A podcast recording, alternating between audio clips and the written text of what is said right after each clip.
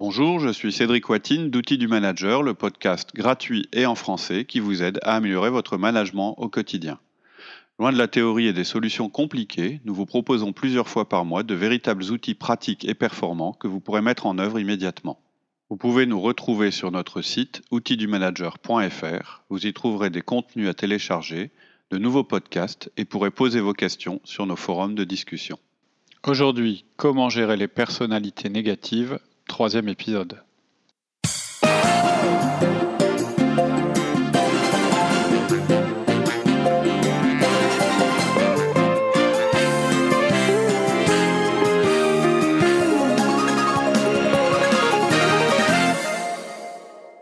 Alors ça, c'était donc euh, quand on a face à nous un collègue Mhm. qui une attitude négative, Mhm. et quand cette personne est un membre de l'équipe qu'on dirige. Là, on est du côté manager. Oui, vous êtes manager et la personne, c'est une qui a ce comportement négatif récurrent, appartient à l'équipe que vous êtes en charge de manager. Mhm. Donc, le premier conseil, c'est un peu le même, c'est d'éviter l'infection. Mhm. Mais pas seulement l'infection vous concernant, là, pour le coup, c'est concernant toute votre équipe. Ouais. C'est sûr, c'est qu'en tant que manager, vous ne pouvez pas laisser ce genre d'attitude prendre le dessus. Je ne dis pas qu'il faille absolument tout voir en rose, c'est pas mon discours. hein. Mais vous devez faire très attention à ne pas valoriser consciemment ou inconsciemment cette attitude dans votre équipe, l'attitude négative. Même si c'est votre tendance naturelle. Quelqu'un se plaint, vous vous dites Ah bah ouais, mais c'est qui souffre Euh, Et donc vous êtes naturellement enclin à vouloir l'aider. Soit parce que vous avez bon cœur, et c'est tout à votre honneur, soit parce que pour vous c'est un dysfonctionnement et vous voulez le résoudre au plus vite. Mhm. Donc là, il y a un petit piège. Euh, premier, la première chose à vous dire, c'est vous n'êtes pas un professionnel de la psychologie, vous voulez juste que votre équipe fonctionne. Mhm. Ça, c'est pour évacuer un petit peu votre bon cœur, je vais le soigner, il va pas bien, etc. Votre but, c'est pas non plus de comprendre pourquoi il est comme ça. Votre but, c'est d'éviter que ça nuise aux performances de l'équipe. Et le plus vite possible, sans donner l'impression aux autres que pour avoir votre attention, il faut se plaindre ou râler. C'est là qu'il est le petit piège. En tant que manager, on est éduqué à euh, repérer et résoudre les dysfonctionnements. Mhm. Donc on risque de ne faire, de plus faire que ça. Et donc on risque de passer trop de temps Mhm. avec les gens négatifs.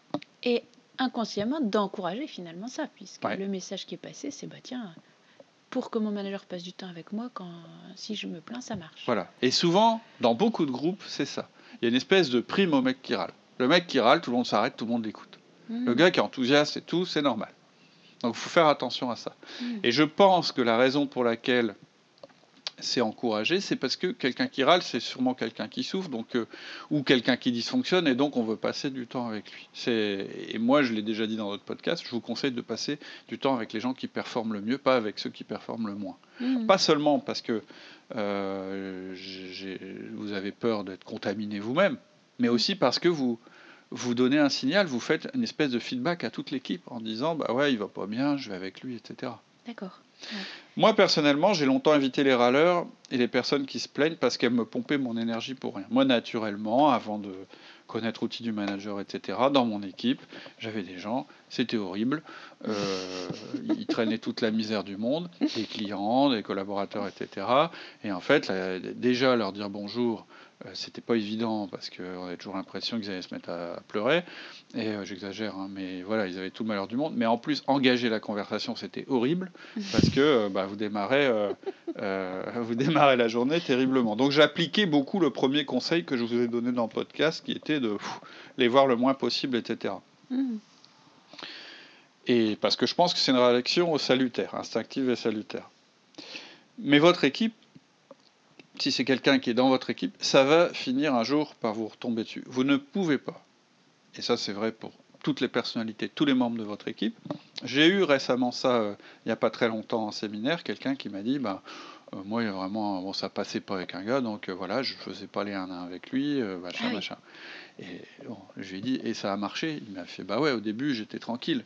Mais il dit, euh, par contre, maintenant, c'est horrible. Ah bah La oui. situation est épouvantable. Mm. Il s'est radicalisé, Mm. euh, il pollue tous les autres, euh, j'arrive pas à reprendre le contact avec lui, etc. etc. Mm. Vous ne pouvez pas faire comme s'il n'existait pas. Donc la première chose, c'est de comprendre dans votre équipe qui a cette nature. Et de vous demander, non, première chose, qui est, a régulièrement des comportements négatifs dans votre équipe. La deuxième chose, c'est de vous demander si c'est préjudiciable au fonctionnement. Je dis ça parce qu'il peut y avoir des avantages à avoir quelqu'un qui relève les erreurs.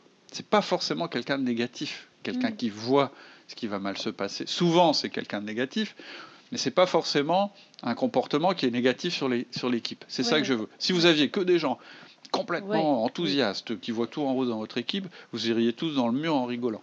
Donc Mm. c'est pas mal d'avoir quelqu'un comme ça dans l'équipe. Ouais. C'est utile. C'est quelqu'un qui va envisager les aspects dangereux d'un projet, qui va relever même les incohérences.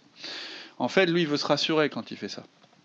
Et donc, en faisant ça, bah, il oblige tout le monde quand même à regarder aussi euh, ce qui pourrait ne pas marcher. Mm.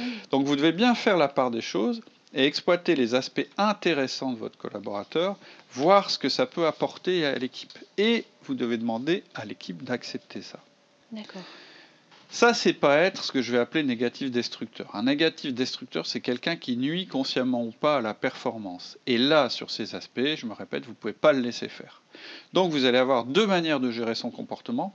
Un aspect public, et on va prendre l'exemple d'une réunion, puisque c'est quand même le plus simple, et un aspect tête à tête. Et là, on verra qu'on utilise le feedback. D'accord. Voilà. Donc, euh, en public, comment Ah, tu alors. fais alors?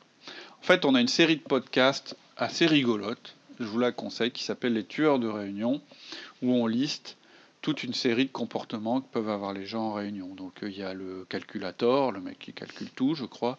Euh, Il y a le négator, euh, c'est un peu celui dont on parle aujourd'hui. Euh, Il y a le multitâche, le type qui fait ses mails, machin, et qui téléphone et en même temps il vous répond. Voilà, ils sont tous passés les uns après les autres sur le grill. Euh, J'ai bien aimé faire ce podcast parce que j'avoue que c'est assez. euh, euh, ça défoule bien. Et puis, je crois que j'ai eu pas mal de retours positifs en disant Oh, c'est exactement comme machin, etc., etc. Et donc là, on donne des clés en fait pour savoir comment, bah, Comment en réunion, les gérer ces gens-là. Éviter qu'ils prennent le pouvoir en fait. Ouais. Donc en fait, euh, dans les épisodes euh, et- et consacrés au négator, on parle de cette attitude euh, en réunion. Et en fait, le but, comme pour les autres, c'est de ne pas le laisser prendre le pouvoir. Ok. Et alors, comment on fait pour l'empêcher de prendre le pouvoir, alors, le négator Alors, je vais avoir trois recommandations pour les relations que vous allez avoir en fait avec lui en public. La première, c'est d'avoir des règles de réunion. Mhm. La deuxième, c'est de savoir l'interrompre dans cette, certaines situations. Et la troisième, c'est être clair sur votre condamnation du consensus. Je sais que ce troisième point va probablement euh, susciter de la part de nos auditeurs euh, des réactions qui m'intéressent. C'est pas habituel. C'est pas habituel ce que je vais vous dire dans le troisième point. Mais on va faire dans l'ordre. Donc, première chose, les règles de réunion. Votre pouvoir dans les réunions, il doit d'abord s'appuyer sur les règles. C'est un peu, quand en, en séminaire je parle du pouvoir hiérarchique, le pouvoir hiérarchique, c'est un pouvoir qui s'use quand on s'en sert. Mm. Un des moyens de ne pas avoir à trop l'utiliser, c'est de s'appuyer sur des règles. Mm. C'est-à-dire des règles qu'on a acceptées en même temps, sur lesquelles il peut d'ailleurs y avoir un consensus si on y arrive. Et elles marchent très bien, ces règles, pour les réunions, y compris pour les réunions qui se déroulent avec d'autres personnes que vos collaborateurs. C'est-à-dire qu'en fait, quand vous n'êtes pas en situation...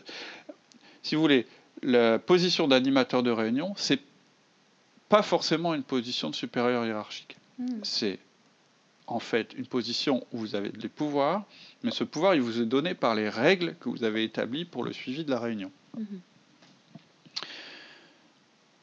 c'est euh, ce qui va vous permettre en fait d'influencer le groupe et de rendre la réunion efficace. Donc ces règles vous donnent du pouvoir. D'accord. Une des règles importantes que vous pouvez utiliser, elle s'appelle temps et lieu. Ça veut dire qu'il y a un temps et un lieu pour chaque chose. Ça veut dire par exemple qu'on ne peut pas arriver à la dernière minute avec un argument qui remet tout en cause. Ce qui est en général la stratégie de la personne négative. Oui, à la La fin de la réunion, négative. Ah ouais, mais euh, par contre, ça. si on fait ça. Ok. Tout à fait. La personne négative, c'est un petit peu ce que je disais tout à l'heure. Quand elle parle avec vous, elle est en train, consciemment ou pas, de chercher la faille. Elle est en train de trouver par où elle va pouvoir s'introduire pour euh, mettre son argument négatif. Hmm. Et si c'est quelqu'un de négatif destructeur, une fois qu'il aura repéré là où il va pouvoir mettre son coin, il va attendre le bon moment, Hmm. le pire moment. Celui où il va vous flinguer le projet. En général, c'est à la fin. Hmm. C'est une fois que vous croyez avoir tout éclusé, bah c'est à ce moment-là qu'il va vous poser le problème, qui va vous obliger à tout recommencer. Vous devez l'empêcher de faire ça. Ça veut dire qu'on a un moment pour la discussion et que pendant ce temps-là, on doit faire valoir tous les arguments, y compris négatifs. C'est à ce moment-là que vous allez donner la parole au négatif. C'est au moment de la, di- de la discussion. Pourquoi? Parce que vous voulez qu'il vide son sac. Il doit montrer son jeu. Il n'aura pas d'autre moment pour le faire. Vous devez être clair avec lui. C'est soit tu abats ton jeu maintenant, soit tu ne l'abats jamais. Ensuite, on va avoir un moment pour décider. Et quand on décide, on a fini de parler des risques, c'est-à-dire qu'on est déjà dans la, bah, dans la prise de décision. Et une fois qu'on aura décidé, on sera dans la phase exécution et plan d'action d'une décision qu'on aura déjà prise. Et c'est pas le moment de remettre en cause la décision en fonction des obstacles potentiels. C'est le moment où on avance et on résout ce qui nous empêche d'avancer. C'est-à-dire que il y a probablement un aspect euh, un peu négatif. Ce qui nous empêche d'avancer, c'est négatif. Mais ça remet pas en cause la décision initiale. Ouais, ouais, il y a Hein. un temps pour tout dans la réunion, c'est clair. Et ça évite qu'au moment où on passe à l'action, le négator vienne euh, Viennent euh, flinguer Tout toutes les bonnes intentions de tout le monde. épuiser l'énergie de tout le monde. Quoi. Vous devez bien expliquer ça en début de réunion si vous savez que vous avez une personne très négative dans la salle. En général, il y a un moment où la personne négative, elle arrive, elle vous dit Ah, je voulais vous dire un truc, mais je pouvais pas vous le dire tout à l'heure pour pas casser la dynamique. Donc voilà, ça va pas marcher, puis je vais vous expliquer pourquoi. Et là, votre responsabilité, c'est de le remettre à sa place. Bah, si tu voulais pas en parler pendant les discussions, je veux même pas en entendre parler maintenant. C'est la règle du temps et du lieu. Tu dois t'y conformer. Soit, sinon, on n'avance jamais. Tu as choisi de pas parler quand c'était le moment de le faire, donc tu n'avais pas d'objection à émettre. Et vous pouvez lui expliquer la dynamique du groupe, la décision a été prise, etc. Un, un truc simple, hein, pour expliquer la règle, vous pouvez expliquer de la manière suivante. C'est le DDA. Discuter, décider, agir. Il n'y a pas de discussion sur les risques quand on a décidé. Il peut y avoir des discussions sur le plan d'action, mais c'est tout.